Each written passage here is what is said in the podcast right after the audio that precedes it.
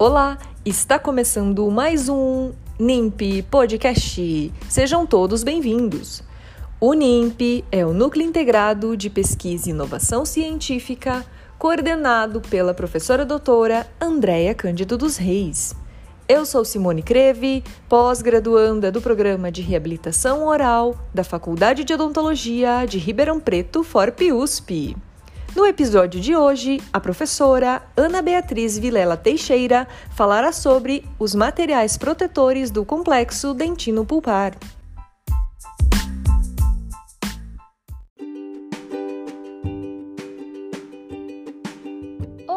Eu sou a professora Ana Beatriz Teixeira, professora colaboradora na FORP USP pelo programa PARTE e membro do NIMP. Hoje, iremos falar sobre materiais protetores do complexo dentino-pulpar. A estrutura dental é composta em sua parte mais externa pelo esmalte, abaixo do qual está localizada a dentina, e na parte mais interna, a polpa.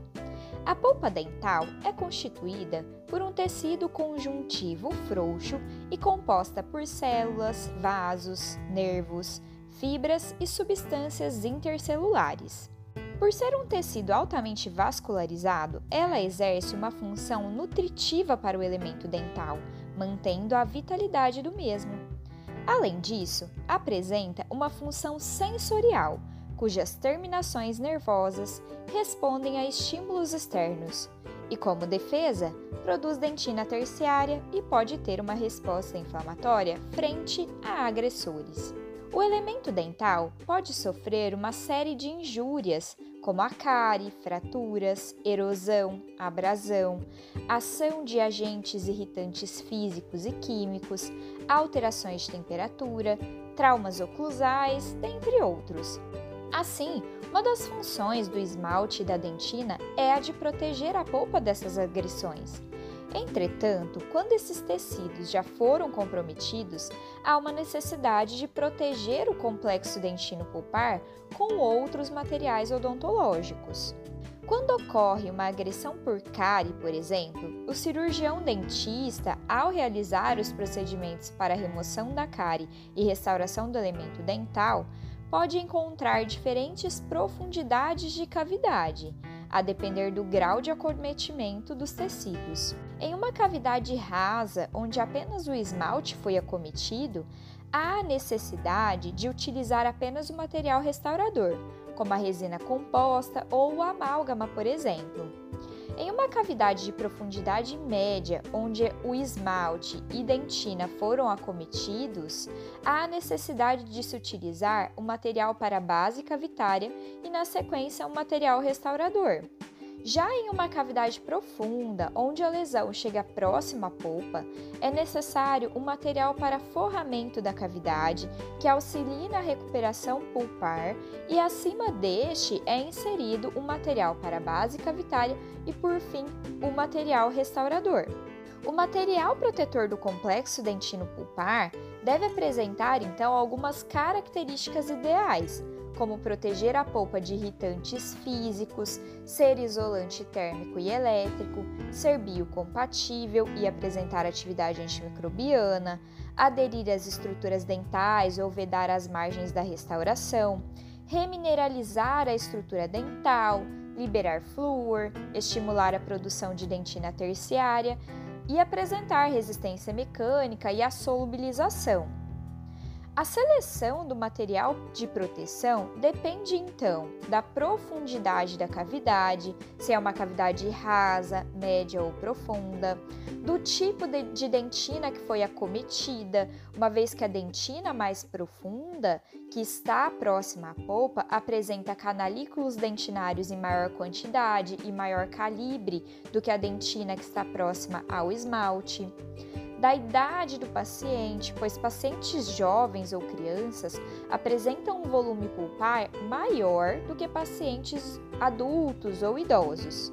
Sendo assim, uma cavidade de profundidade média em um paciente jovem pode atingir a polpa.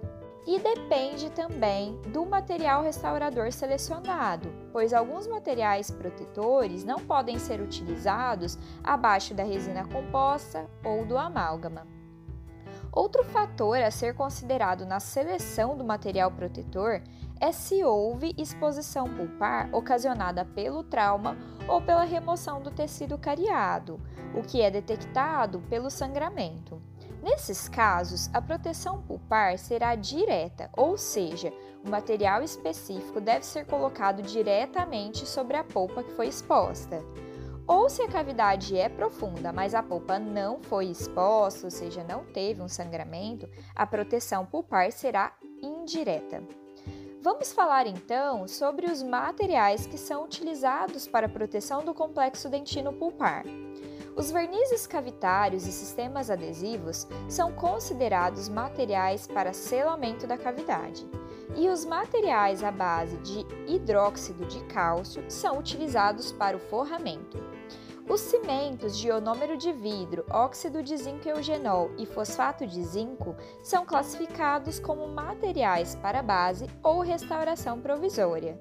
E as resinas flow ou autoadesivas podem ser utilizadas como material para base cavitária, apesar dessa não ser a indicação principal desses materiais. No nosso próximo podcast, falaremos sobre alguns desses materiais protetores do complexo dentino pulpar. Até a próxima, pessoal!